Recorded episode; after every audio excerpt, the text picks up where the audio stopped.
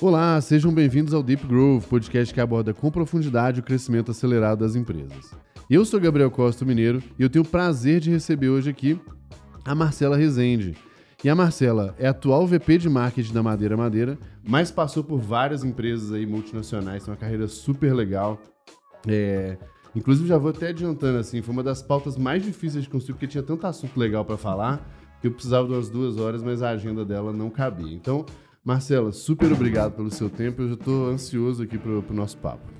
Prazer é meu. Obrigada pelo convite. E é sempre bom aqui trocar com vocês. Espero que seja um episódio super bacana e todo mundo goste muito. Não, vão, vão gostar, com certeza.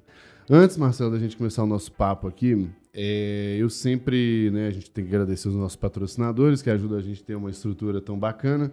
Então, o primeiro deles que está com a gente, que você deve conhecer por, por ter ali no, no G4, que é o pessoal do Super Coffee. Com certeza, tá, o Bruno. O Bruno, é. é que está com a gente desde a primeira temporada, apoiando o nosso, o nosso projeto, que ajuda a gente a manter nossa, nosso ritmo, intensidade, dia de semana, final de semana, para trabalho, para atividade física. Então, se você quiser conhecer o produto, ou se você já é cliente recorrente, vai lá no site, usa o nosso cupom DG Podcast, que vai ter um descontinho. E detalhe, eles lançaram a nova versão dos produtos, está maravilhoso, vale a pena vocês conhecerem. Segundo patrocinador, a Swile, que é o primeiro unicórnio de benefícios flexíveis. Então, se você quer levar benefícios super legais para os seus colaboradores, tem um cartão que aceita em milhares de estabelecimentos. É, conhece a Swile, tem, ele, o seu colaborador vai poder usar em muitos, é, muitas categorias diferentes. Tá? Todos os links aqui na descrição. E a gente tem também o GLA, né? A nossa grande plataforma aqui de educação em Growth. Lá você vai encontrar aulas, cursos, comunidade, os extras aqui desse podcast também. É super acessível, super baratinho.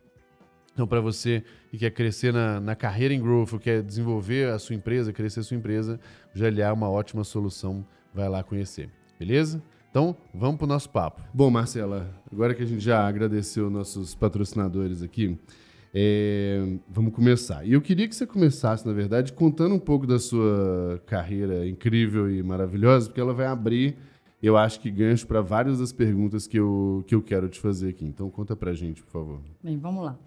É, bem, eu tenho 18 anos de carreira, né? Comecei. É, todo mundo. Antes Começou de qualquer com 15, coisa. né? Comecei.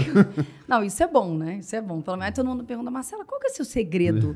Eu falo, o segredo é Botox, gente. Eu não tô fazendo propaganda, não, mas assim, tem 30 anos que eu faço Botox. 30 não. Tem 10 anos, ah, desde os 30, desde, desde os 30, 30 tá. que eu faço Botox. E aí muita gente pergunta, eu falo, não, eu travei para não correr o risco. Eu me antecipei travei para não correr o risco tá do músculo marcar.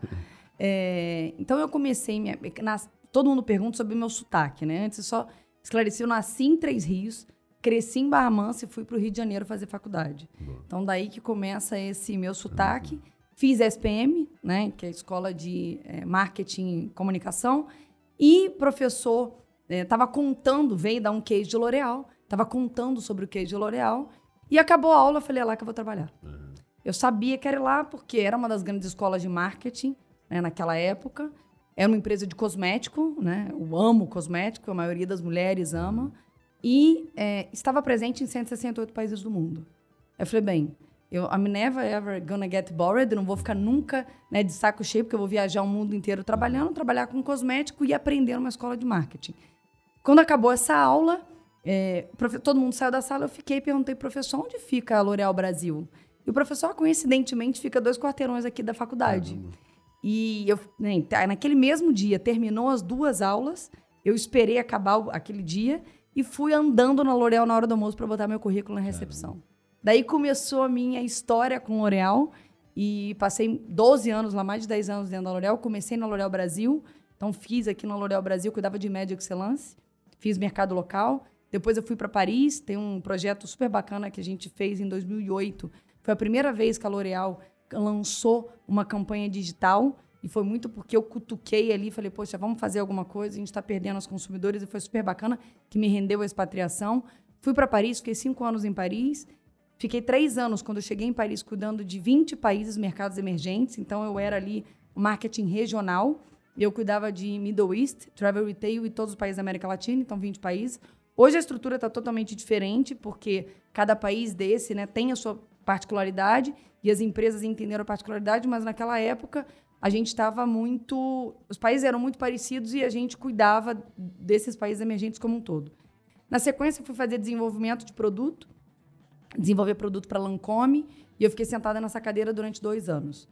E eu construí, é, Gabriel, toda essa dessa minha trajetória dentro da L'Oréal, eu fiz de uma maneira com que eu pensei, poxa, se eu fizer marketing local, regional e global e se eu, eu comecei fazendo mass market, né, que é produto de massa, produto que vende em farmácia, supermercado, e depois eu fui para luxo. E eu pensei na minha cabeça, se eu fizer os três níveis de marketing, e se eu fizer desenvolvimento, é, não, desenvolvimento não, se eu fizer mass market e fiz, quem segue a tendência, se eu fizer luxo que cria tendência, eu posso depois sentar em qualquer cadeira. Esse foi a minha, meu racional para posicionar minha carreira nesse sentido. Na sequência, eu voltei para o Brasil com L'Oréal, e eu fiquei aqui no Brasil com L'Oréal mais um ano e meio, cuidando de é, Maybelline. Então, eu vim para o Brasil para operacionalizar é, Maybelline. Maybelline, naquela época, era 100% importada. Então, começou a concorrência, começou a chegar. Né? Quem disse Berenice, Vult. Em termos de preço, começou a ficar complicado. E é porque as duas têm um, um, um preço, preço, mais bem abaixo, né? bem abaixo, porque Maybelline era tudo importado e a gente localizava. Uhum. E a L'Oréal falou, poxa, vamos, ou a gente vai tirar a marca do mercado ou a gente vai localizar, porque trazer por conta da importação da taxa que paga é muito alto, não compensava.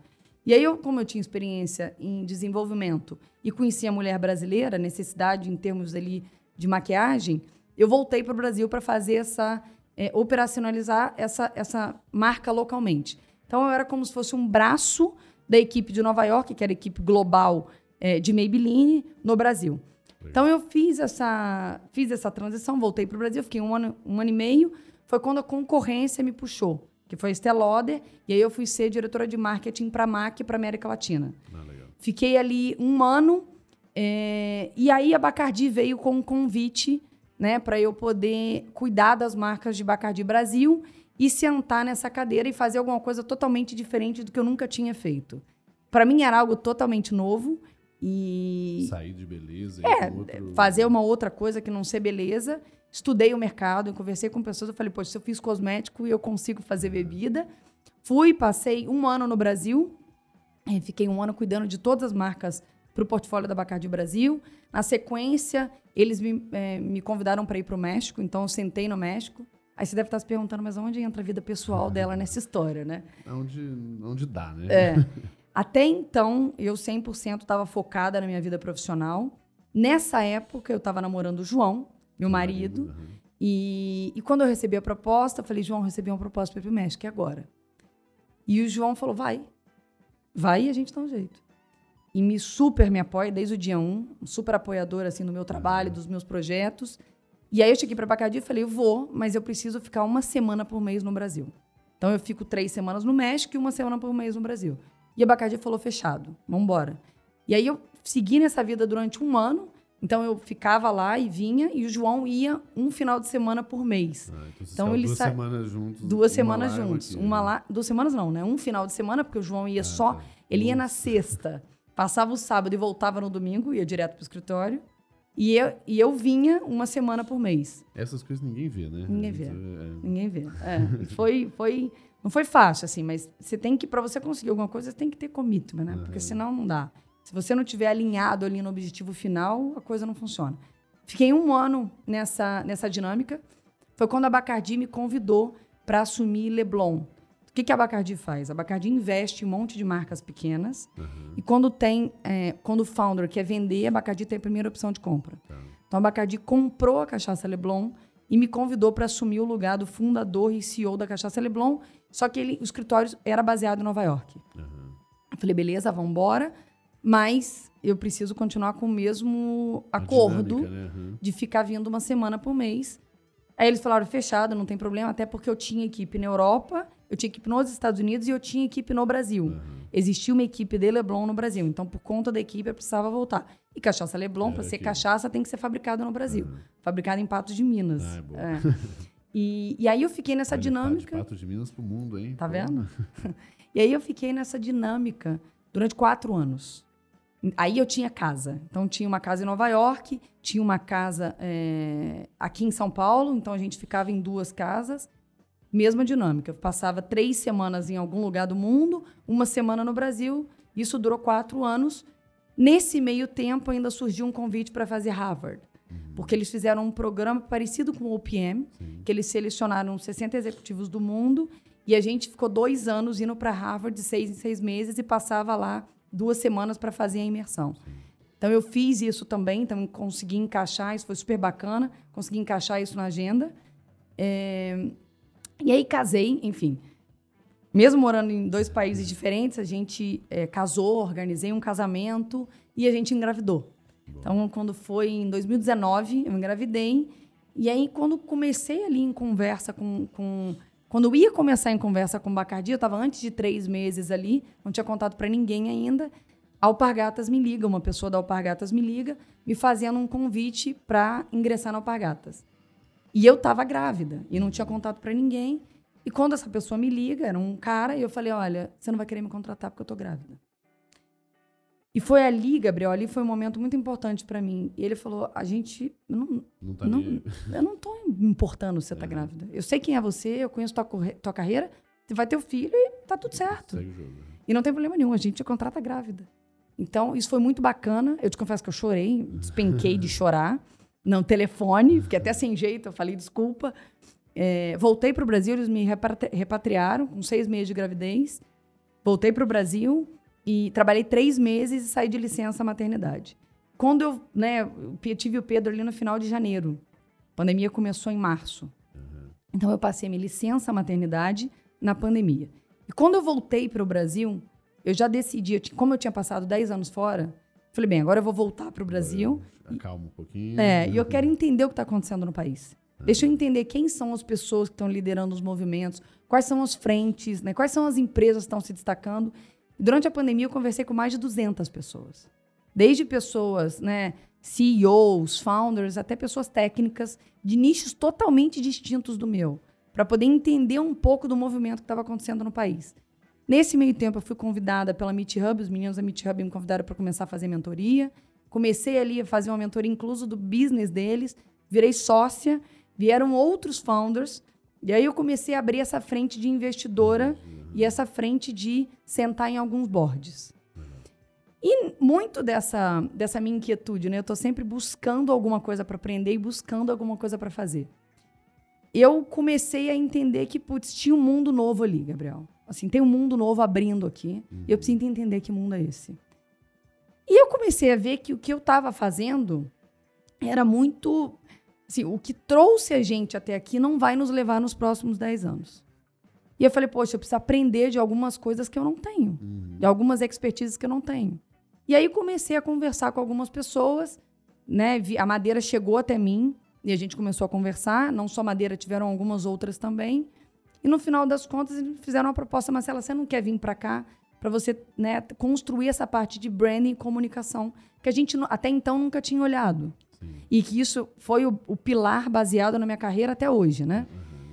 Até hoje não, porque eu estou um ano na Madeira, então até um ano atrás. E, e aí eu topei. Falei, poxa, é uma empresa totalmente digital, né? Uhum, nasceu online, assim, nasceu né? online, foi pro offline agora durante a pandemia, tem um ano e meio.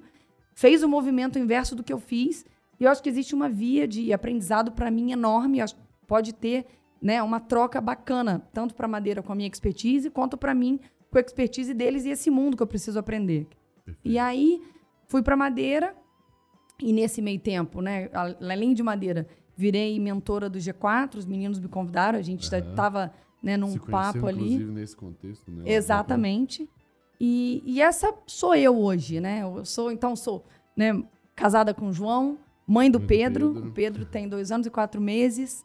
E né, a minha carreira profissional, além de ser VP de marketing da Madeira Madeira, abri essas outras frentes na minha vida. E não só, e essas duas frentes, todo mundo me pergunta, por que, que você fez isso? Por dois motivos. Um que eu, eu me sinto com, com o coração cheio quando eu consigo contribuir, contribuir mesmo, né? assim, mesmo hum. que seja, né, com, com, uma coisa pequena que as pessoas, poxa, pelo menos me abriu um, um horizonte que eu nem tinha pensado, me deu um, um, um uhum. outro ponto de vista. E para eu poder aprender, porque o mundo está em constante mudança. Eu, eu quero falar bastante de, de, de, madeira, na verdade, mas antes eu vou pegar a última palavra aí do, do aprender. E eu quero voltar um pouco no, nos últimos 10, 12 anos ali. Aliás, tem um pouco mais, né? Do mercado um pouco mais tradicional. Uma vez que você ficou muito naquela. É, muito tempo, muito focada e sendo uma líder até global, né? É, do marketing mais tradicional mesmo, né? Que a gente, que a gente conhece.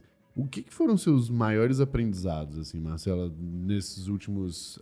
Tirando a parte digital Uhum, agora, uhum. voltando para o mundo mais é, tradicional ali que você ficou. O que, que foram seus maiores aprendizados em marketing mesmo, sabe? Olha, meus maiores aprendizados foram que o mundo. Eu comecei numa indústria onde o poder estava na mão da indústria. Aham. E quem mandava era a indústria. A marca enfiava a goela abaixo o que os consumidores iam consumir. Então, as marcas que eles iam consumir, quando eles iam con- consumir, a oferta ela era muito menor. E quem liderava eram as grandes empresas. Sim. E ao longo dos anos, isso mudou totalmente. Virando. Virou. Hoje, o poder ele está na mão do consumidor. O consumidor ele decide qual é a marca que ele vai consumir no momento que ele vai consumir. Acabou isso. Independente de você Sim. ser uma empresa grande, se você não resolve uma dor hoje, você muito em breve vai sair do mercado. Sim. Não consegue se sustentar. E com isso, outra coisa que aconteceu foi a globalização. Uhum. Com essa abertura toda da internet, empresas pequenas estão engolindo gigan- gigantes do Sim. mercado que estavam liderando há anos. Sim. Então, para mim, isso foi uma coisa que eu, eu vi na minha carreira acontecer. Ano a ano, né? Um negócio Ano a super ano. bacana. Ano a ano. É interessante você falar, porque no primeiro episódio dessa temporada, a gente entrevistou a Márcia, fundadora da Salve. E a Salve nasce 100%, exatamente do contrário disso, né? 100%. Vamos, primeiro a gente 100%. cria uma comunidade, aí a gente vai escutar essa comunidade, aí a gente vai criar um produto para essa comunidade. E, e realmente, esse é um playbook que tem funcionado muito Total. bem. Não, né? eu sou super fã do trabalho deles, incluso hoje em vários boards que eu sento, eu comento da Salve. Eu acho que a Perfeito. Salve é um excelente case de olhar para o consumidor e entender como é que a empresa eles fa... Eh, ela te contou, eles não desenvolvem produto antes de ter 100% de certeza que o consumidor Que quer aquilo. ter, aham. Então não é nem, ah, eu vou, to-" porque a maioria das empresas eles falam, mas assim, o produto já está basicamente desenvolvido Pronto. e ele vai lá trocar com o consumidor para alinhar o final. A Salve, É ele desenvolve a concepção do produto baseado no que eles querem, do que a comunidade que eles criaram quer. Exato. Então, Você acha que as empresas antigas estão patinando, né? Nesse negócio? eu não digo patinando, porque o que, que acontece? Né? E aí eu estava até conversando com Nardon e com Alfredo, quando eu gravei um podcast com Aham. eles há pouco tempo atrás, a gente estava conversando sobre isso, porque eles me perguntaram, Marcela, como é que é uma empresa grande e nova? Aham. O que, que acontece? Uma empresa grande, você tem que ter muito fluxo delimitado e processo. Senão ninguém consegue trabalhar. Sim. É diferente de uma startup onde todo mundo se conhece, todo mundo se fala, é muito mais fácil Sim. você navegar. Uma empresa gigante, se você não estrutura processo, se você não estrutura ali fluxo, você não trabalha. Então, para você, poxa, a gente está conversando, trabalhando numa empresa grande, estamos conversando aqui, desenvolve, poxa, vamos lançar isso. Você tem que entrar numa fila. Você tem um fluxo e um processo para seguir. E esse fluxo e esse processo, ele é longo. Tem, existe, tem sistema envolvido, tem áreas que têm prioridades envolvidas. Então, se você quer fazer alguma coisa nova, totalmente né, diferente, dentro de uma empresa gigante, você vai ter que respeitar o fluxo. É natural. Então, o que que a Bacardi, por exemplo, né? Eu trabalhei na Bacardi durante alguns anos. Como é que a Bacardi fez isso para trabalhar? Ele, inclusive, eu participei, né? A Bacardi tem lá as grandes marcas, que são é, Patron, Grey Goose, Bombay Sapphire, que são Bacardi Rum, que são as marcas que sustentam a companhia. Sim. E para você lançar um produto novo, você tem que entrar numa fila e você existe ali um, um, né, um, um playbook que você tem que seguir, um fluxo, um cronograma. Não tem jeito. Uma coisa ou outra você consegue engolir, mas você tem ali um ano, um ano e meio de desenvolvimento de produto. Desde o momento que você conversa até o momento que você consó, coloca, coloca o líquido na gôndola. E estou sendo muito otimista. Sim.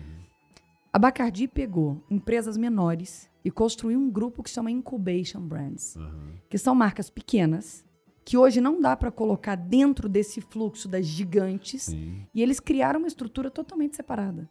Aonde você pode trabalhar como se fosse uma startup. Perfeito. Você não precisa seguir o playbook que as grandes seguem. Óbvio, tem algumas coisas que né, são regras ali da empresa. Mas você consegue, ao invés de lançar um produto em um ano e meio, você lança o um produto em seis meses. Aonde, e aí o que, que acontece? Eles deram essa flexibilidade para esse grupo de marcas. Esse grupo de marcas começa né, a crescer. A marca que tem o potencial de crescimento, que chega num determinado tamanho, eles jogam para dentro ah, da, da, estrutura maior. Da estrutura maior, da estrutura grande. maior. Exatamente. Então, essa foi uma maneira que a Bacardi encontrou para justamente continuar fazendo para as grandes e não permitir com que as pequenas fossem abafadas é, em relação às grandes. Sim. E o que a gente está vendo também o movimento de várias outras multinacionais fazerem é mesmo. Ou né, investirem e criarem um núcleo ali é, de marcas menores, dar flexibilidade, investir em startup, é justamente para poder injetar essa questão da inovação e da rapidez dentro de uma estrutura grande. E o que, o que, que falando assim ainda dessas disciplinas, né? Acho que você falou das coisas que, que mudaram muito de marketing, mas o que, que você entende que são alguns fundamentos que permanecem bem intactos ainda, independente da, da transformação, sabe? É, eu acho que tem essa questão todo do, né, como a gente fala, é, do branding. O growth apareceu uhum. e tá todo graças mundo, a graças a Deus, e tá todo mundo falando do growth, tá todo mundo focando no growth. Ele é importante, ele é importante. Ele, né, tira a empresa do zero, ele testa o teu produto ali, uhum. testa. Só que você constrói marca através do branding. Sim, lógico. Se você não tem o branding, você só faz growth, você não vai construir marca. E o branding ali, ele é o processo de construção de uma de marca prazo, na cabeça do consumidor. Então, se você pega ali exemplos, né? É, Nubank. O Nubank né, criou-se lá atrás um, um, uma proposta de valor, né? Como é que eu vou ser mais rápido, mais ágil, não burocrático, falar de pessoas para pessoas e desmistificar esse, esse mercado financeiro que é complexo, complexo chato, chato tradicional. Então, eles trouxeram ali uma solução de produto, mas por trás daquela solução de produto vem toda uma questão de branding. Sim. Uma questão de construção de marca, do nome, né, do posicionamento, de como eles falam, do tom de voz. Né, da ma... Isso tudo continua intacto. A Salve, apesar de ter coisa, uhum. feito toda essa parte, vamos olhar o consumidor, vamos entender quem é o nosso consumidor, vamos injetar o growth. Uhum. Mas como é que a gente faz toda a nossa parte de branding aqui e a gente cria o nosso posicionamento? Incluso também é um case de posicionamento. Acho que eles se posicionam, assim como no Nubank, extremamente bem perante os consumidores. Exato. Então, isso ficou intacto. E muitas das vezes, Gabriel, as pessoas estão esquecendo disso. É, eu acho que a, grande treta, na verdade, assim, é, eu e a Thay, a gente fala bastante até como marca, como mecanismo de crescimento mesmo. O problema, eu acho que a, a o growth muitas vezes tem, a, tem um viés de performance. E é aí que eu acho que, que dá chabu mesmo. Mas muitas vezes a gente vê. É, até o caso da Max Milhas, né? Da, da TAI. É, cara, a Max Milhas tinha um problema de marca que era o, o produto parecia bom demais para ser verdade. E aí parecia golpe. Parecia esquema, né? Porque, cara, como assim? Como assim tá 50% mais barato do que na, na própria companhia aérea? Então aí eles fazem um trabalho de marca muito forte, exatamente para dar mais paz de espírito e confiança, não sei o quê.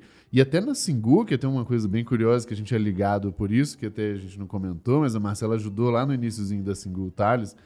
É, a gente também viu que tinha um medo muito grande das pessoas, né, de receber uma pessoa desconhecida em casa e tal. Então a gente falou assim, pô, então a gente precisa é, parecer, não adianta a gente ser confiável, a gente precisa parecer confiável, Total. a gente precisa Inclusive, o plano sempre foi: vamos parecer maior do que a gente realmente é. Exatamente para as pessoas baterem o olho e falar assim: não, beleza, não é uma empresinha fundo de quintal, posso, posso confiar. confiar. Então, acho que faz absoluto todo sentido, assim. E a gente tende a, eu e a Thay, a gente tende a não ter uma visão dicotômica de ou é uma coisa ou, ou é outra, é e sim como o, os dois. É, mesmo. a bem da verdade é que hoje você não vive sem growth. Isso, você não vive. Assim, o mundo hoje, você não vive sem growth. Só que muita, muita das pessoas, muitos dos empreendedores, eles acham que só existe o growth. Então, Sim. me pergunta, Marcela, quando que eu devo começar a fazer o branding? Isso. E, e, e o meu conselho é muito assim: testa o teu produto, roda um MVP. Esquece o branding. Uhum. Assim, testa o seu produto. Puxa, eu acho que tem uma ideia aqui. Uhum. Testa, entende.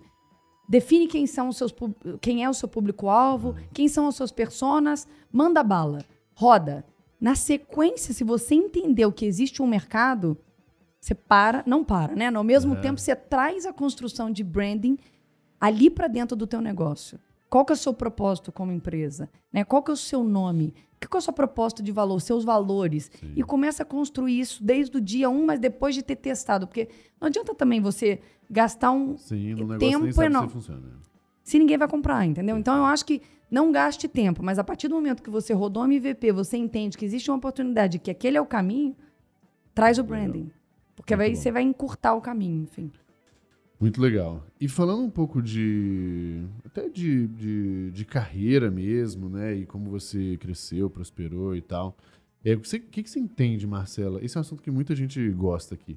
É, O que, que você entende que foram alguns comportamentos, até conhecimentos, mas talvez até um pouco mais de comportamentos que te ajudaram, né, a, a- muito determinantes nessa, nessa sua evolução, assim. Eu acho que assim, o principal para mim foi a resiliência.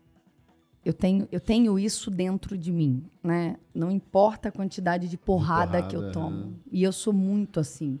Não importa a quantidade de porrada que eu tome, eu sigo, eu sigo. Vambora, e vambora, e vambora. Óbvio, algumas porradas nos ajudam a ajustar a rota, né? Se você tá fazendo de uma certa maneira, não deu. Se não deu. Vamos ajustar a maneira como a gente faz isso. Mas essa parte da resiliência foi algo muito importante para mim. Muito que, que eu acho que você fala, poxa, foi a resiliência que conseguiu te trazer até aqui, foi a resiliência que conseguiu me trazer até aqui. E, e não só da resiliência, tem uma outra coisa. Outro dia me perguntaram o que, que a Marcela de hoje falaria para a Marcela de 10 anos atrás. A Marcela de hoje falaria para a Marcela de 10 anos atrás assim: tenha claro objetivos pessoais e profissionais. Naquela época, eu não tinha claro os meus objetivos. Eu não sabia exatamente aonde eu queria chegar. Então, quando você não sabe exatamente onde você quer chegar, você vai A chance de bambear é mais é, né? é difícil, mas você vai, né? E você, quando você tem claro, e eu não tô dizendo assim, ah, eu não comecei a minha carreira, ah, eu quero ser CMO. Óbvio, eu queria, né? Você tem mais ou menos uma noção, mas, poxa, eu quero né, entrar na L'Oréal, eu quero ser efetivada na L'Oréal, eu quero. Quando você começa a colocar isso muito claramente, e importante, Gabriel, não deixar a vida pessoal de lado. Porque É. muitas das vezes a gente também foca 100%, né? Eu não me arrependo de nada do que eu fiz, Uhum. mas eu acho que muita gente foca 100% em um ou em outro. Eu acho que a vida é um, um balanço. Aham. E que às vezes ele tá mais pra um lado, às vezes E tá tudo outro, né? certo. Aham. Porque a gente vai. A nossa. Principalmente das mulheres, né? Por conta Sim. dessa questão Da da, gravidez e, e tudo mais. É, a gente vira e mexe, a gente tem que, assim, equilibrar prato. A nossa vida não só tem a parte de hard soft skills, é se equilibrar. Equilibrar prato é o que faz parte do nosso dia a dia 100%. De- Só um parênteses aqui, totalmente fora do script, que a primeira coisa que você me falou quando a gente encontrou ali embaixo. Eu falei, puta, eu já fui levar as crianças na escola, assim, ai, não tô conseguindo levar os meus na escola, tô me sentindo super Total. culpada. Total. E é... é- isso. Não tem jeito. E às vezes, ok, vai ter que ser Total. assim, e daqui a pouco se ajeita a vida. É e- isso, é isso. E, e, to- e, de novo, sou ser humano, vai ter prato que vai cair e eu vou me sentir bem, não vou, eu me culpo. Exato, exato. eu me Exato. culpo. Então, enfim, a gente tem que trabalhar para conseguir ficar com a consciência tranquila em relação a isso e não ficar se martirizando e se punindo, porque a mulher também tem muito disso. A mulher se Sim. pune muito das coisas. Então, acho que é tentar equilibrar os pratos e ficar com a consciência tranquila. Se um prato ou outro cair, óbvio que a gente precisa entender se aquele prato caindo vai ter um dano maior. Sim. Então, se for um dano maior, a gente segura ele, não deixa ele cair. Mas eu acho que a vida é um grande equilíbrio de pratos ali. Mas enfim, mas voltando ao que, eu- que a gente estava falando, eu acho que essa questão da resiliência, e eu acho muito que essa questão do objetivo. Né? Quando a gente tem ali objetivo profissional e pessoal, e o que eu faço hoje em dia? Eu conto isso para algumas pessoas, eu tenho um caderno da gratidão, Ah, onde todos os dias eu escrevo que eu sou grata, para eu não ter. Sabe aquele cheque de realidade?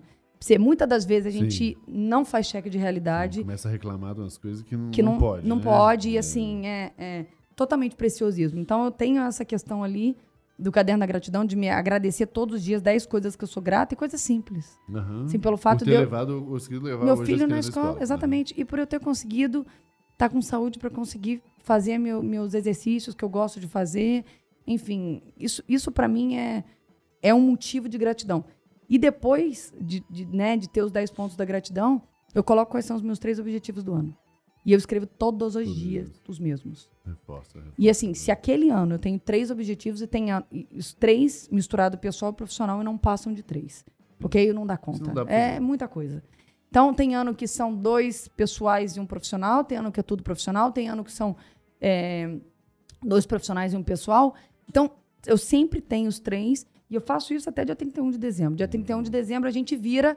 Se eu conseguir, check. Aham. E se eu não conseguir, se aquilo é uma prioridade para o ano seguinte, ele Continua. volta para a lista, ou senão ele cai e entra outro. Sabe que eu, eu, eu não faço exatamente esse modelo, mas é, é, uma das coisas realmente que ajuda muito é começar a enxugar. Enxuga, enxuga, enxuga, porque se quiser fazer coisa demais. Você até quer fazer coisa demais, mas no fim do dia é isso. Quais pratos não podem cair? isso. né? Quais essas coisas?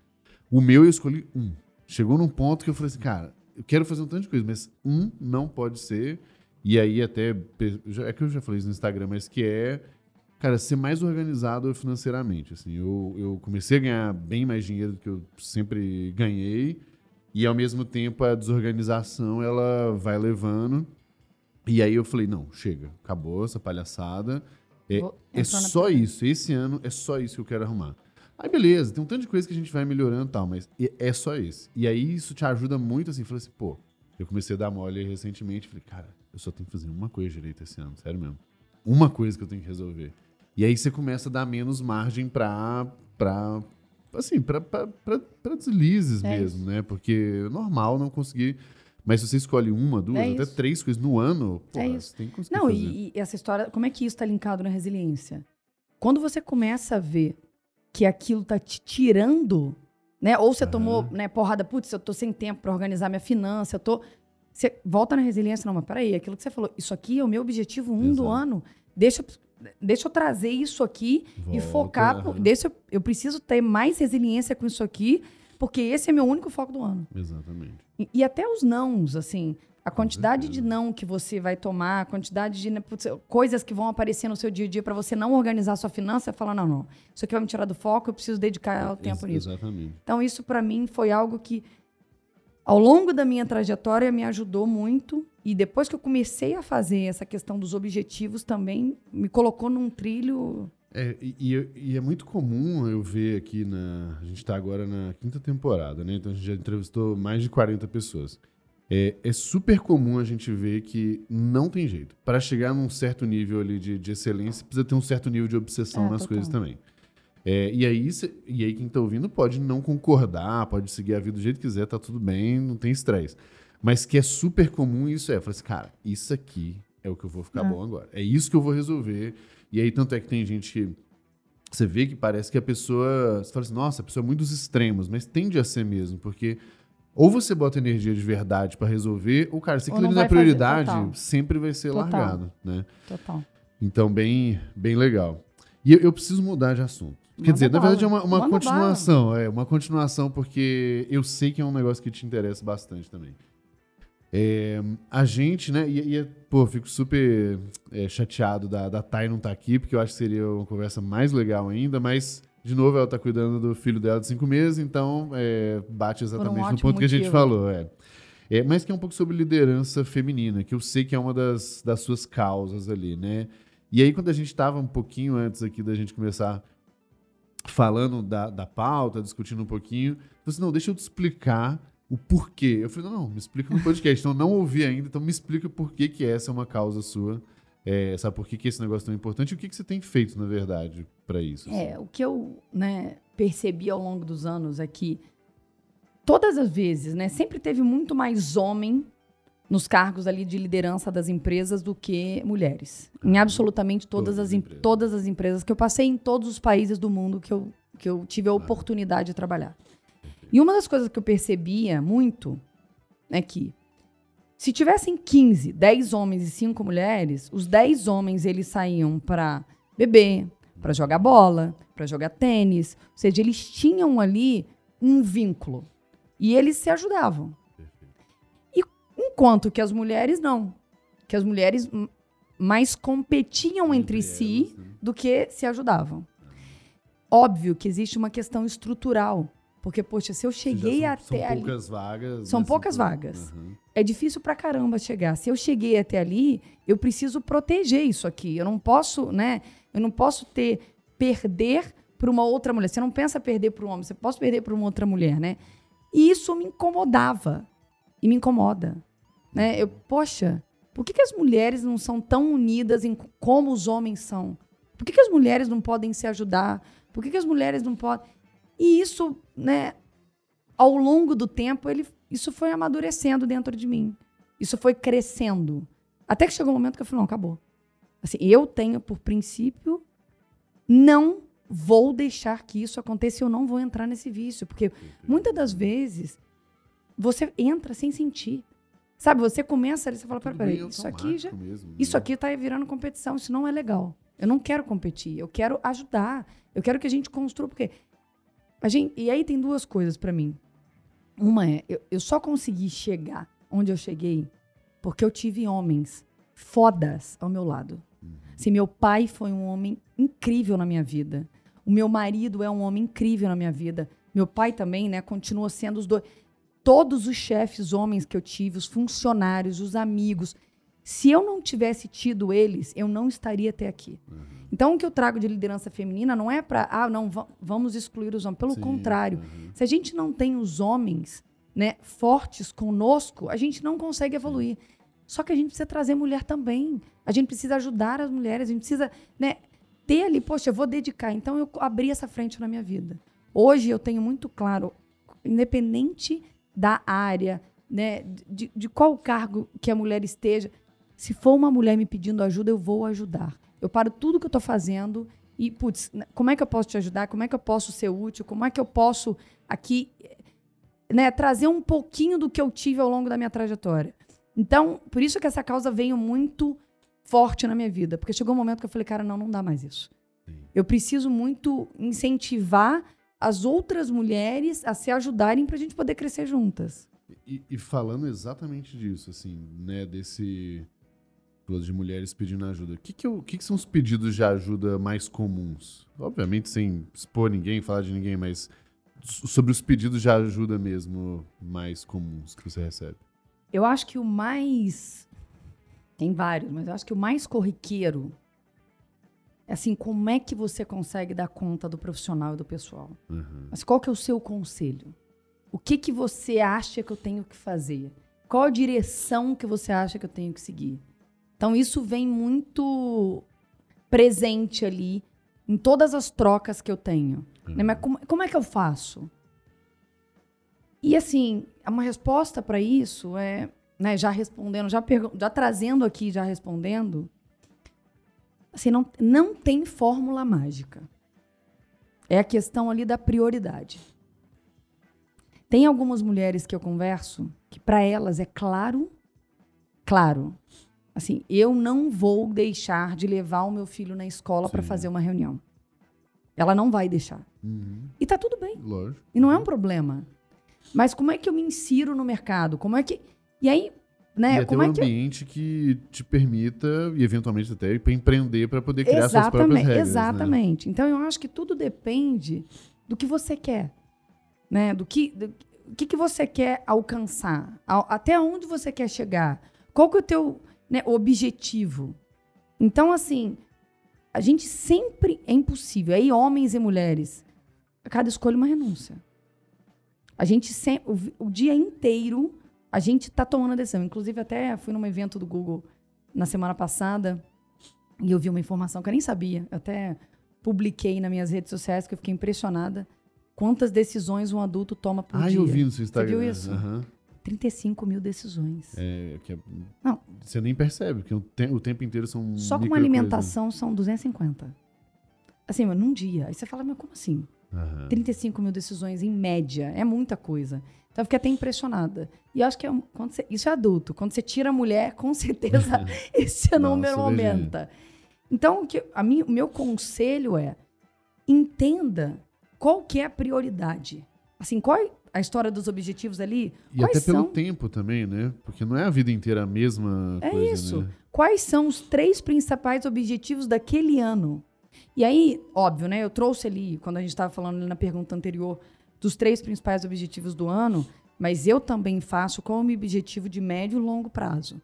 Todo ano eu tenho ali o que eu quero accomplish, o que eu quero né, cumprir, mas eu, eu sei onde eu quero chegar. Eu sabia que eu queria ter uma família, casar e ter filho. Isso estava claro para mim.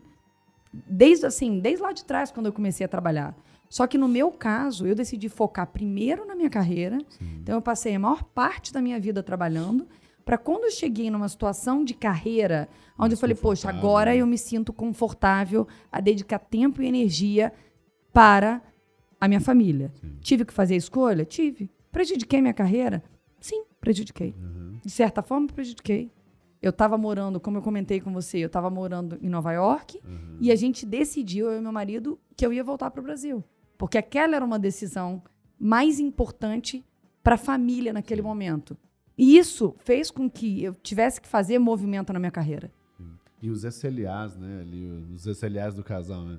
Os alinhamentos precisam estar muito presentes a, a vida inteira, o tempo inteiro, né? Porque é, eu vejo assim, a Thay teve filho agora, eu já tenho dois, eu acabei tendo. é, a gente tendo muito novo, né? Com 27, que não foi exatamente muito planejado, não. É, e aí o tempo inteiro é isso, assim, cara, e aí? Qual que vai ser o game? E aí, o que, que, o que, que você tá disposto a abrir mão? Por quanto tempo? isso. e o que, que eu tô disposto a abrir É mão por isso. quanto tempo? É, e até por, de, de curiosidade, a minha esposa, ela, ela é engenheira também, ela decidiu parar tudo para estudar arquitetura. Sempre foi o sonho dela e tal. E aí a gente falou assim, beleza, se a gente consegue, se fosse talvez três, quatro anos atrás, a gente não, não, é, não poderia, mas agora é, que a gente chegou num determinado estágio e tal, vamos fazer? Vamos fazer. Mas beleza, e o que, que a gente vai abrir mão no meio do caminho? Falei, Bel, então tá, então durante cinco anos a, a renda de casa é só minha. Então o trabalho vai ser de corno. Ah, vai ser final de semana, não sei o que, beleza, tá combinado. É isso, tá combinado. É E, e a gente entende que aquilo, meio que assim, os sacrifícios, eles estão fazendo parte de um plano maior. É, e o principalmente, tá combinado, tá combinado, tá combinado. Porque a gente passou até a tretar 10 vezes menos, Menos. porque a Total. regra do jogo tá clara. né? Total. Então, o- que eu sempre falo é, primeiro, quais são os seus objetivos, né? Qual, o que, o que, que você quer? É pe- pessoal, é profissional, de não só de imediato, mas de médio e longo prazo. E na sequência, é isso que você falou. Alinha ali com o teu parceiro, com a tua parceira. Poxa, vamos fazer isso, tá alinhado? Isso tá combinado? Vamos embora. Isso ajuda. Isso tira mais ou menos, né? Como se fosse um peso. E você consegue trabalhar com muito mais clareza no, no- no- atingimento desses objetivos. No fim, a gente acabou prosperando muito depois de ter filho. Porque a gente começou a ter, aí sim, ter que fazer escolhas super duras de família, de grana, de coisa. E aí você para de perder tempo com tanto de besteira que você, que você gastava. E que eventualmente era até legal, mas que né, segue o jogo. Mas bem, bem, bem interessante. E falando de cada escolha uma renúncia, é, acho que a gente falou um pouco de, do, do que abre assim, do que abrir mão, mas o que, que você abriu mais mão pra chegar onde, sabe? Coisas que você abriu mão pra chegar onde você chegou. Você falou um pouco da história de postergar um pouco da, da família, mas o que mais aí que... Eu, eu, de novo, né? Eu, como eu falei com você, eu dei prioridade à minha carreira. Então, para você dar prioridade à carreira, não dá para trabalhar de, de 9 a cinco, 6. né? Esquece. Então, eu perdi muito o fim de semana, eu perdi muita madrugada, porque aquilo era a minha prioridade. Então, eu deixei de encontrar com amigos, eu deixei de viajar, eu deixei. Então, tiveram várias coisas que eu tive que, né, colocar de. de- eu costumo. Não, não vou dizer é, deixar de lado, mas colocar no parking lot, assim, Ah. o estacionamento. Deixa no estacionamento isso agora e depois eu vou voltar com isso para né, para minha lista aqui de prioridades. Então eu tive que definitivamente, além da minha vida pessoal lá atrás, de eu ter, poxa, não não casei, né? Casei depois de mais velha, tive filho depois de mais velha, mas naquele momento onde tinham vários amigos casando, onde tinham vários amigos saindo, onde tinham vários amigos tendo filho, eu estava trabalhando. Então, isso foi algo que eu conscientemente decidi Escolheu, fazer, escolhi e não me arrependo. Né? Mas óbvio, como, como é aquilo que você, né, a gente já conversou, chega num determinado momento que até a idade bate na porta. Você fala, poxa, para eu poder casar e para eu conseguir ter filho, eu preciso dar um pouco de Sim. prioridade nessa frente. Então, aí chegou num determinado momento, ok, minha carreira eu não vou continuar crescendo tanto agora, talvez eu fique, né, um pouco mais ali de lado e não só crescendo todo ano, ganhando promoção, mas eu vou dar um pouco de foco a essa parte é, pessoal e eu vou trazer aqui como prioridade. E uma, uma coisa que acaba acontecendo, não sei, pela sua história parece que isso aconteceu também, mas é, vejo com a minha esposa, com, com a Thay, minha sócia e várias outras amigas que a gravidez também ela acaba sendo um período para você refletir um tanto de coisa Total. e algumas mudanças, né, assim, até de, de next steps Total. mesmo, né? Então, talvez até isso seja bom. Cara, é uma respirada que você nunca, às vezes, se permitiu 100%. e, e que, pô, talvez tenha um caminho agora 100%. mais legal, mais próximo. Não, que assim. foi o que me tomou a decisão de mudar para Madeira. Exato. aham. Que foi no sentido de aquele momento que eu estava em casa, né, de licença maternidade, tinham várias outras frentes se abrindo e eu estava é, vivendo uma pandemia que eu consegui parar e refletir. E tem uma outra coisa também, pelo menos no meu caso, Aham. né? Quando Pedro nasceu, me deu um alguma coisa aqui dentro, assim, no sentido de eu acho que eu me tornei uma pessoa muito mais empática, Aham. porque o filho te toca tão fundo, tão fundo, tão fundo, que você hoje em dia eu olho para qualquer pessoa e falo, meu Deus, podia ser meu filho, é meu filho. Como é que eu, sabe? Você tem uma você acaba tendo uma sensação para com as pessoas, né? Algumas pessoas assim, poxa, se fosse meu filho nessa situação, como eu faria? Eu não ajo mais, ah, uma Você era pessoa dura? tá um- mais dura. mais dura. Eu era Você mais tem uma dura. carinha de não ser fácil, não. mas- Não, eu era mais durona, assim, mais eu sou muito focada em resultado, Sim. né? Assim, quando você é, tem é uma um- característica muito necessária, assim, um pragmatismo do tipo, forte. como é que eu vou fazer isso aqui acontecer? Aham. Então eu traço um plano e vambora. Como é que a gente faz para chegar naquele objetivo? E depois que o Pedro nasceu, eu virei uma pessoa muito mais empática. E Depois eu- e, e além disso, teve a pandemia. Sim. Então, hoje eu mesmo- fasa- E pra você foi tudo ao mesmo tempo, né? Pra Exatamente. uma- Então, hoje em um dia eu choque, falo- né? Beleza, eu tenho esse objetivo para chegar, mas deixa eu entender aqui quem são as pessoas e qual o background dessas pessoas, qual o momento de vida dessas pessoas, para entender como é que cada um pode dar o seu melhor para enten- me atingir esse objetivo. Então, fulano tem filho, tá casado, ou, né, como é que essa pessoa vai se doar mais ou menos, ou aqui, sabe? E a gente vai equilibrando. Então, por exemplo, uma pessoa da minha equipe ontem, a gente tinha uma reunião para né, pra fechar o material. Má, meu filho tá doente. Eu preciso levar ele no médico. Falei, segue o jogo. né? Falei, prioridade é 100%. Eu fui, vai embora e eu toco aqui e fica, fica bem tranquila. Uhum. E vambora. Então, tem isso. Aí, E, e parece que é super simples e bobo, mas é o- até o jeito que você fala isso deixa a pessoa to- tranquila ou ou não, né? É. total. Essa, são todos os elementos, ainda mais sendo, estando remoto, né? Sim. Não é que você não tá mais hoje em dia. Eu fui contratada remoto, eu trabalho 100% remoto. Minha equipe tá a maioria em Curitiba. É, de- você me falou que de vez em quando você até aparece lá, mas Não, eu tá vou, remoto, a maioria né? da- do, do tempo eu tô aqui. Então, eu vou lá uma vez por mês. É, é até por conta dessa história de pandemia ou não, de volta para o escritório, não volta para o escritório, a gente acabou que a gente nem estava indo para o escritório. E hoje em dia a gente nem sabe se vai voltar 100% para o escritório. Sim. E eu fui contratada remota. Então, é. E, e- e essa, né, muitas das vezes não é nem o olho no olho, é o telefone. Sim. E ou é uma mensagem de WhatsApp. Então, que é por texto, que a interpretação é totalmente diferente Sim. de quando você está falando, né, por voz. Então tem toda essa essa parte que para mim foi algo que eu depois do Pedro eu fiquei mais, eu falo não. É, e, e é até engraçado porque eu, eu também tenho ficado mais bonzinho, um pouquinho. É, e, e realmente teve algumas situações assim que às vezes na pressa e no pragmatismo você manda um ok, vai, não sei o que no WhatsApp. Cara, aquilo ali deixa a pessoa insegura, Total. deixa não sei o que. Então, é isso. Se a pessoa fala que tem que levar no, pré, no, no médico, você manda um ok só. Puta, talvez isso já É deixa a isso. pessoa desesperada. E, ela agora você fala assim, não, vai, Vai, resolve o seu problema. É super é, sutil, mas é, 100%. é importante. E o que, que você, assim, aí falando talvez de carreira e negócio e tudo, o que, que você mais precisou tomar porrada para aprender, Marcelo? Putz, o que eu mais precisei tomar porrada para aprender. É. Essa aí, olha, é que assim, eu tenho, tenho uma característica minha que é muito forte. Todas as vezes que eu tomo um feedback negativo, eu encaro aquilo como sendo assim a prioridade da minha vida. Aham. Do tipo, tem alguém reclamando disso, eu preciso mudar. Mudar. aham. Ou, assim, óbvio que a gente não vai conseguir mudar a nossa essência, mas eu preciso me ajustar. Perfeito. E eu preciso entender aqui que existe é, um meio termo. E eu acho que, assim, tem uma coisa. é, Assim, o que, que eu mais tomei porrada? Eu sou uma pessoa muito ansiosa, assim. Eu quero fazer o negócio acontecer amanhã. Eu não quero dar tempo. Para mim é hoje. Assim, se eu tenho a possibilidade de fazer hoje, por que eu vou esperar amanhã? não, né? E meu pai sempre brinca, ele fala, cara, é impressionante, você...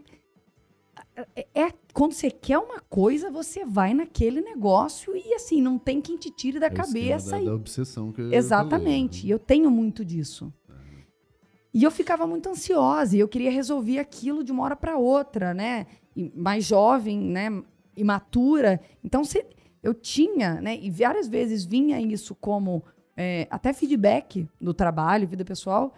E conforme a gente vai amadurecendo, né? Crescendo e tendo, né? a- Depois que o Pedro veio? Aham. a história do filho, você, tem vezes que você fala, ok, eu, eu quero, mas deixa eu dormir duas noites em cima disso no Daqui a pouco eu travesseiro. dou uma pensadinha. Daqui a pouco eu penso, eu volto. Então hoje, acho que depois da maturidade, depois de tomar porrada, feedback, acho que essa questão da ansiedade, ela é menor.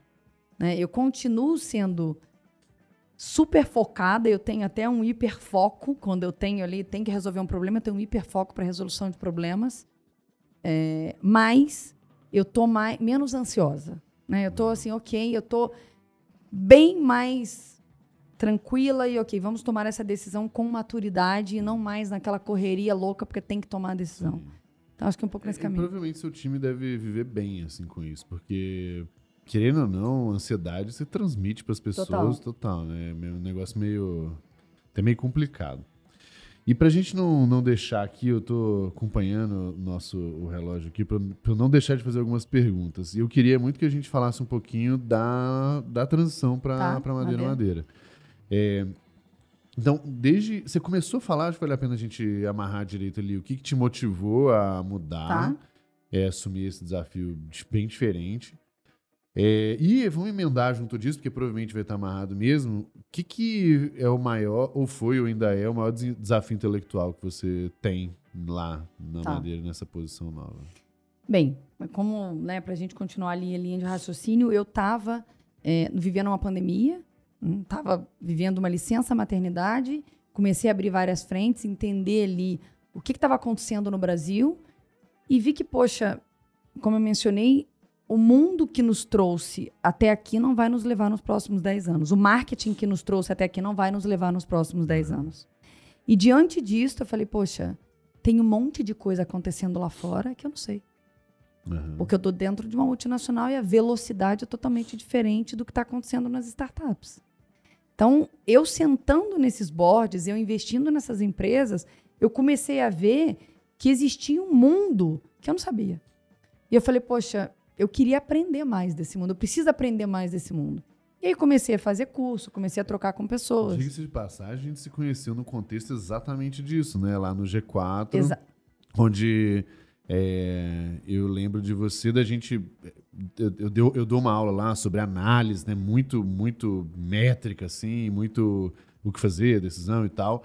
E logo depois você me puxou para conversar, e aí que eu entendi, eu falei assim. Ah, tá. Então, tipo, ela, ela realmente tá aqui pra, pra tipo, entender o que, que- o que, que tem de novo aqui Sim. que não, não, que não faz parte do É dia a dia isso. dela É e tal. isso. E eu achei legal pra caramba. É isso. E fui- nesse curso, enfim, eu falei com os meninos, eu falei, eu quero, faço questão de fazer o G4 Growth, né? Que é o curso ali dos meninos da, da mentoria, e fiz o do Alfredo, Thales e Nardon, Falei, para poder aprender, ver coisas diferentes, né? conhecer pessoas diferentes. Então, eu estou sempre nessa, nessa busca, assim. E, e, me, e busco sempre de maneiras totalmente ou tradicionais ou não tradicionais, né? Aprender e uma dessas coisas que eu falei, que eu falei com 200 pessoas durante a pandemia, foi muito para aprender, para conhecer o que outras pessoas estão fazendo totalmente fora do meu métier, daquilo que eu domino, enquanto área. Então, para mim, foi muito nessa questão do aprendizado. E aí comecei a conversar com algumas pessoas até que um headhunter veio até mim com uma, uma proposta da Madeira. A Madeira estava buscando alguém para fazer branding e construção de marca. E, e aí eu olhei e falei, poxa, eu tenho essa parte toda de background de branding e construção de marca, e a Madeira tem toda essa parte de ser uma startup, ter virado um unicórnio, 100% focado em performance, nasceu digital, a 100% digital, começou a ter as lojas próprias, agora tem um ano e meio, que a gente está fazendo isso justamente por conta do Omnichannel, de novo, o que o cliente quer. Uhum. A gente está se adaptando para conseguir entregar a melhor experiência que ele quer, porque tem cliente que quer, 90% ainda dos clientes brasileiros querem comprar pro, produtos de imóveis casa e decoração fisicamente. Uhum. Então a gente falou que existe uma necessidade, vamos abrir loja física. Então eu falei, poxa, eu vou ter a possibilidade de aprender com os founders. Eu conversei com o Daniel, com o Marcelo e com o Robson, né, com os três founders. Falei, poxa, eu vou aprender. Se eu sentando nessa cadeira, eu vou aprender algo totalmente novo e diferente daquilo que eu fiz até hoje. E foi por isso que eu decidi ir para Madeira. Eu tinha lá, não preciso esconder, eu tinha lá quatro outras propostas de outras empresas, três delas gigantes, multinacionais, e foi super difícil a decisão, não foi fácil. Sim, lógico. Mas. Porque tem um, tem um conforto mesmo, né? Do, de um lado de um jogo que você já sabe jogar e um outro que deixa desconfortável. Totalmente, mesmo, né? totalmente. E aí, quando você fala, Marcela, qual que é o seu desafio intelectual hoje? Essa, toda essa questão né, de programação, essa questão digital, de tech, de TI, eu não tenho isso arraigado dentro do meu DNA. É algo que eu aprendo todo dia. E eu tenho que buscar me inteirar. Né? Essa questão de performance. Como é que eu aprendo? Como é que eu estou mais próxima do Google? Estou me aproximando de todas as outras. Facebook, TikTok, Pinterest. Como é que eu trago esse novo mundo para minha vida, que isso é hoje? Na verdade, né? Ontem vai ser o futuro. Então, essa, essa, essa questão dessa velocidade toda e to essa presença digital na nossa vida me fez com que eu me desafiasse, saísse da zona de conforto, escolhesse um outro tipo de negócio, um outro tipo de indústria e um mercado totalmente digital para eu conseguir aprender. Porque eu falei, eu fazendo só curso, não, vou, não, não vai ser. No, é, o not gonna be enough. não vai ser do, suficiente. Do zero para um. É né? isso. E, e, aí, falando exatamente desse, desse bloco do, do que você levou né, para Madeira, como que foi começar uma construção, não sei se construiu do zero, mas enfim, mas como que foi começar a fazer esse trabalho de marca, de comunicação e até agora nas lojas físicas também, que isso impacta muito, é numa empresa que tinha um viés completamente digital, performance e tudo mais? Acho que a primeira coisa foi ouvir. Assim, eu, os primeiros três, quatro meses eu entrei e eu ouvi as pessoas. Diferentemente de todos os outros cargos que eu tive. Uhum. Que foi você entra e já performa. E porque é, você já sabe como a coisa funciona, você só tem que aprender sobre a cultura da empresa e o tipo de negócio, mas o playbook ele é praticamente o mesmo. Ali não. Eu precisava entrar e entender a cultura, entender o playbook, entender em que estágio de construção, entender o conhecimento não só dos founders, mas da companhia em relação a branding. Então, para mim, foi. Deixa eu entender o cenário. Então, para mim, foi muito mais aprendizado e escutativa do que outra coisa. Uhum. Na sequência disso, eu, ok, identifiquei ali quais eram os pontos que eu ia trabalhar.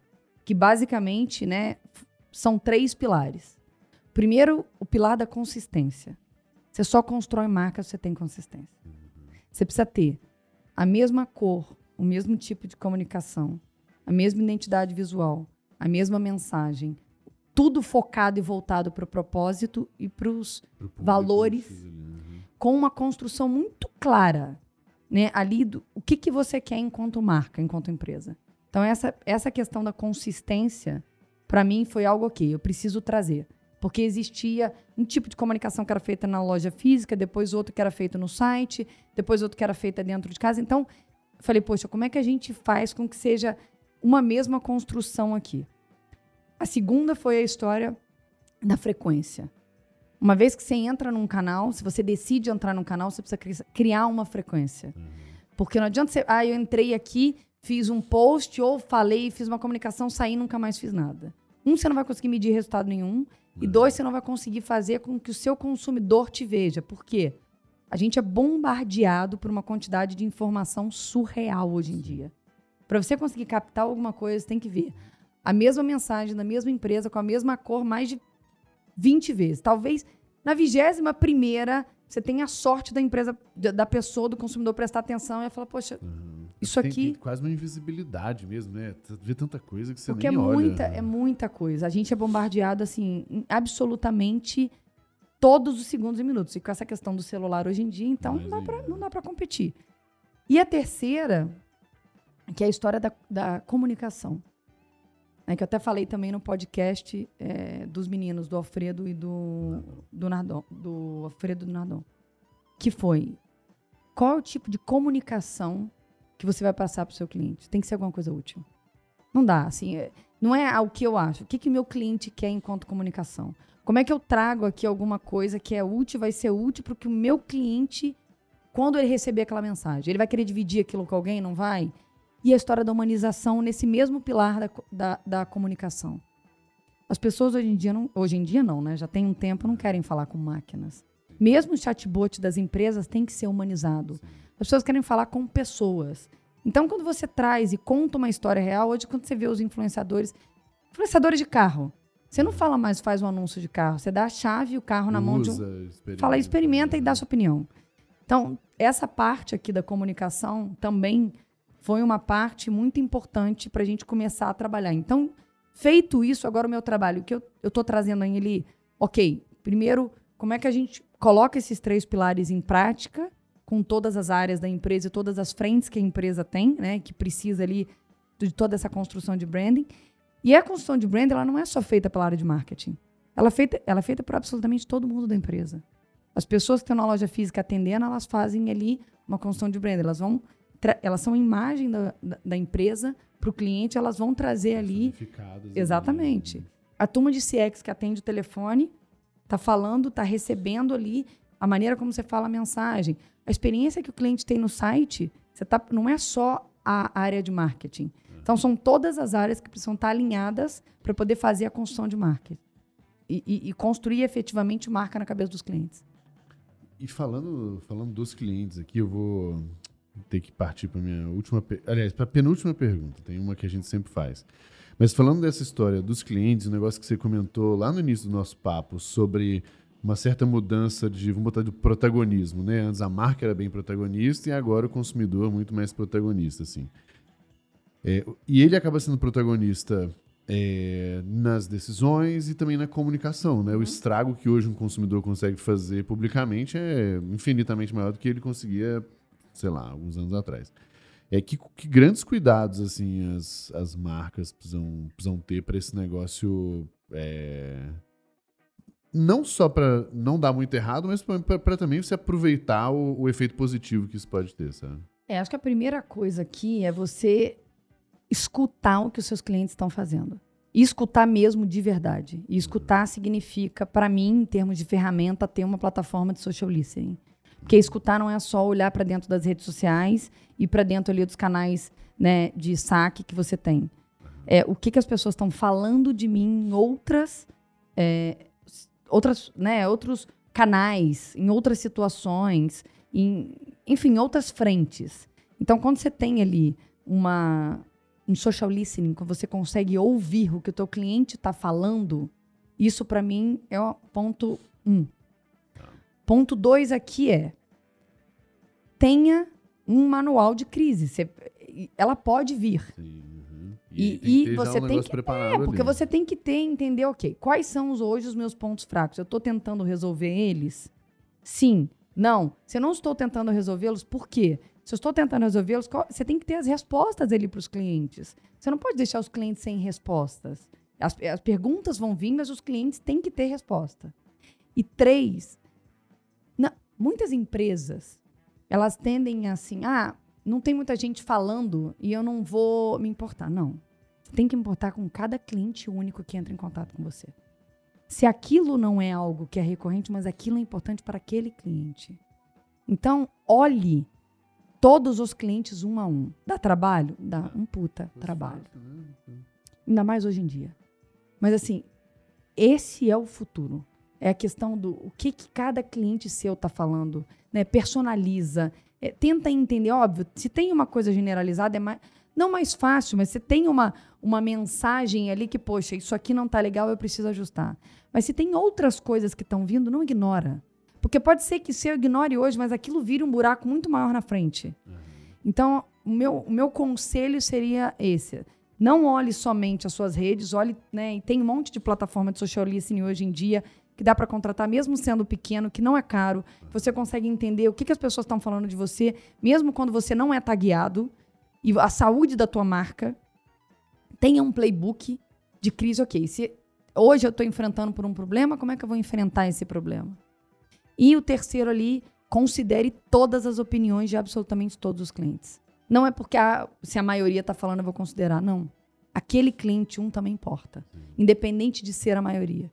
E olhe para ele, preste atenção e entenda o porquê da reclamação dele naquilo. É, e isso é especialmente importante porque é, não é sobre. As coisas escalam muito rápido, né? Então, às vezes, tem alguém com um determinado problema, e aí você não deu atenção, aí essa pessoa começou a fazer um certo barulhinho. Se alguém grande compra aquela briga, é literalmente de um dia para o outro sua vida virou um inferno, por exemplo, né? Então, é, é a gente. Não, e, e, problema, gente, assim, conforme. Vai ter, ponto, Vai ter, porque assim, o mundo, ele tá mudando numa velocidade muito rápida. E a, a necessidade dos clientes estão mudando, e as empresas também estão crescendo. E isso é normal, assim, passar por isso faz parte do crescimento. Não só a gente como pessoa, porque eu posso colocar isso também como parte do crescimento pessoal, a gente também passa por problema, passa por crise, normal. E, e, e, é normal as empresas passarem. Mas as empresas, né? E eu acho que tem uma questão também aí da ética, né? De você, poxa, se você é uma empresa que tá, não, está preocupada genuinamente com o cliente, com o consumidor, não, não, não tem objetivo de enganar e está sempre trazendo ali o melhor, quer fazer o melhor para o ecossistema, sim, muita, o, o crescimento ele passa por dor. O negócio é como é que você, o mais rápido possível, entende que aquilo é uma dor, ajusta internamente para que aquilo não seja mais um problema e parte para o próximo degrau. Muito bom. Ah, Marcelo, muito, muito, muito bom o nosso papo. Por mim, eu continuo. Mas Vambora. nós já estouramos nosso tempo aqui ah, bastante. Vamos fazer o seguinte. É, eu vou te fazer uma pergunta que a gente é, sempre faz no, no finalzinho. E aí tem uma pergunta extra que a gente coloca lá na nossa comunidade, que não deu tempo de fazer aqui, que é muito sobre a construção de marca pessoal, que foi um negócio que eu vi você falando no podcast, eu quero aprofundar. E é, obviamente, esse é um call to action para as pessoas assinarem o GLA e para dentro lá da, da nossa comunidade. Mas a pergunta para a gente fechar, que é que eu gosto de fazer para todo mundo é: eu queria que você recomendasse três coisas. E aí pode ser gente para seguir, pode ser conteúdo para estudar, pode ser livro, pode ser tá. o que você quiser. Mas três coisas, três conteúdos, enfim, para os nossos ouvintes e espectadores, para eles aprofundarem, seja na parte de liderança, seja na parte de carreira, seja na parte de branding, o assunto que você quiser, mas que você acha que são leituras, ou até pessoais tá mesmo bom, ali. Tá bom. Você acha que são interessantes para. Tá, a primeira, a primeira frente é, vai ser de pessoas. Tá bom. Assim, a gente não faz absolutamente nada sozinho. E existe uma questão aqui tem muita gente que está começando a carreira agora, ou não se deu conta, né, de que gente é o principal. Por mais que você não tenha equipe hoje, em algum momento você vai ter. E mesmo que você não tenha equipe, você tá com pessoas ali o tempo inteiro, em todos os momentos da tua vida. Uhum. E eu li um livro, Inteligência Emocional, do Daniel Goleman, uhum. se eu não me engano. E aquele livro para mim foi um wake-up call, assim, do tipo, como é que eu aprimoro a minha inteligência emocional? Uhum. E eu acho que hoje em dia, é não só hoje em dia, mas sempre foi muito importante. Só que as pessoas, quando começam a carreira, elas estão muito mais preocupadas o com técnico, né? o técnico com hard skills do que o soft. Uhum. Então, eu acho que as pessoas precisam começar com os dois. Assim, como é que eu sou bom tecnicamente? Como é que eu entendo de pessoas? Como é que eu trabalho com pessoas? Como eu aprendo com as pessoas? E como tanto que assim eu não consigo fazer nada sozinho. Ninguém faz absolutamente nada, nada, nem na vida pessoal nem na vida profissional sozinho. Então essa é, essa seria para mim a primeira pilar ali, o primeiro pilar. Primeiro pilar. Legal. O segundo aqui é o mundo está mudando numa velocidade absurda, uhum. gigantesca. Muito, muito, muito, muito rápido. E é muito difícil da gente conseguir se adequar, é muito difícil da gente conseguir se. Né? Não, é, não é fácil, porque aquilo que você falou, a gente tem um monte de prioridades. Então, acho que a primeira coisa é não se acomode. Vai atrás de conteúdo, vai atrás de pessoas, vai atrás de podcast. Hoje, a gente aprende, né? não é só fazendo cursos tradicionais, tem um monte de outras coisas. E aí eu vou trazer os meninos do G4 aqui. Porque eu acho que definitivamente eles estão fazendo a diferença no nosso país. Genuinamente. Eu tive a oportunidade de conhecer o trabalho deles. Eu conheço o Thales há anos. Tive a oportunidade de conhecer o Alfredo e o Nardon. Na sequência, enfim, conheci todos os outros, o João, Lucas, você. E participei dos cursos. Troco ali com as outras pessoas. Conheci o Tony por conta do clube, uhum. né? Os outros empreendedores. Eles estão construindo uma comunidade onde as pessoas, elas se ajudam. Uhum. E elas ali, com as dores que elas passaram, elas trocam para que outras pessoas não sintam as mesmas dores ou antecipem as mesmas, do mesmas dores. E é muito rápido ali. O curso são três dias, né? As mentorias, ou tem coisa de horas ali online, de fim de semana, tem um monte de curso online que você consegue aprender com pessoas como você, como eu, como os meninos que aprenderam na prática com a dor. Exato e que tem ali não só teoria, mas práticas de coisas que passaram no dia a dia. Essa acho que é a parte que é mais legal, de verdade, assim, porque fazer um resumão bem bonito de um, de um livro e tal é super legal, mas assim, no fim do dia, na terça-feira, o que que acontece? É isso. E é onde que, que dói, sabe? É isso, é isso. Que faz todo sentido. Então, essa seria a minha segunda, né, Boa. recomendar ali o G4. E eu acho que assim, no terceiro, eu vou trazer essa minha de novo, essa minha parte ali, essa minha. Eu tenho duas causas, né? A gente mencionou a causa da educação e a gente mencionou, mencionou a causa a da liderança, liderança feminina, né? desculpa. E a, a causa da educação.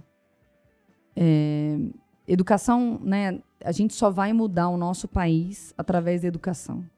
E a gente, eu me sinto na obrigação de, enquanto é, executiva, é, empreendedora, investidora de fazer a minha parte. Então eu tenho ali algumas frentes que eu abri na minha vida para trazer essa, esse pilar muito presente. E outro pilar que a gente comentou, que é a história da liderança feminina. Uhum. E eu queria trazer esse outro pilar. Né, para as pessoas que estão nos ouvindo, para elas pararem e pensarem um pouquinho. Né? Poxa, quais são as mulheres que eu interajo hoje? Sendo homem ou sendo mulher? Eu tô.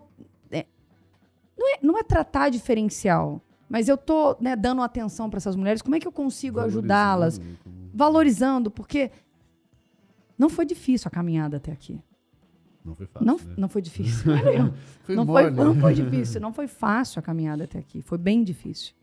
Foi bem, bem, bem, bem difícil. Assim, eu, eu, eu enfrentei preconceito. Com certeza. É, muito machismo. E, eu acho que se a gente olhar para o lado, e muita gente fala, putz, mimimi esse negócio. Puta, não é. É, é, é algo muito sério. Então, a minha terceira dica aqui é, poxa, olha ao redor, quem são as mulheres? Não só profissionais, mas quais são as mulheres? Quem, né, olha para sua esposa, suas amigas, né, pessoas ali ao seu redor. Como é que eu posso ajudá-las? Mas como é que eu... Porque, cara, não é fácil. Não é fácil. O mundo, né? Ele está setado de uma forma para incluir muito mais os homens do que as mulheres. E é difícil para as mulheres. E tem mulher que putz, toma porrada, bate no peito, e toma uma porrada e bate mais forte. Tem mulher que não, Sim. que recua. E a gente precisa ajudar essas mulheres. Do tipo, puta, não recua. Vambora. Vamos, vamos junto. Como é que eu te ajudo? Então, existem vários grupos super bacana. Eu tô no Todas Group com as meninas. Uhum que é um grupo ali é, de é, que ajuda a, a, a, as mulheres, né? Estão construindo várias coisas legais. Não só o Todas Group, tem vários outros grupos de mulheres no Brasil que estão construindo um monte de coisa bacana. Então, olhe, olhe um pouco para esse lado. O mundo só vai melhorar nessa frente se todo mundo parar, prestar atenção e se ajudar. Muito massa. É, eu até anotei o todas, mas eu acho que é um pouco isso, assim. o- na verdade, é menos sobre este grupo especificamente, mas É, sobre a iniciativa. exatamente. Muito legal, Marcela. É, definitivamente a gente vai ter que conversar mais vezes aí. No podcast ou fora É um do podcast. prazer ver. enorme. Não, conta comigo sempre. Estamos junto na caminhada. Como eu falei, a minha agenda é um pouco apertada, mas a gente se organizando, eu consigo estar presente e a gente. Estamos juntos. Dá um. Muito obrigado. Obrigada a você. Até mais. Tchau, tchau. Agora você vai ouvir um trecho do conteúdo extra que vai sair completo na plataforma do GLA. Além desse conteúdo, lá você ainda encontra aulas, cursos e networking de alto nível para acelerar o crescimento da sua empresa e da sua carreira em growth. Lembrando que o Deep Growth é um podcast patrocinado pela Cafeinarme, Swile e o próprio GLA. Se você quiser conhecer melhor nossos patrocinadores, tem link de todos eles aqui na descrição. E que você mesmo até acabou criando a sua estratégia da sua marca pessoal, né? E aí, o que eu queria entender, assim, um, é, como que foi esse processo e como, o que, que você indica para as pessoas e tal. E, e até um outro ponto interessante que a gente você tocou no episódio da parte de networking, que é bem interessante, como que isso, inclusive, também te ajuda nesse, nesse processo, né? Total. É, durante a pandemia, né, tudo fechado, você não tava, mas ninguém saía de casa, então tava 100% ali remoto o negócio. E eu tive um estalo, eu falei, putz,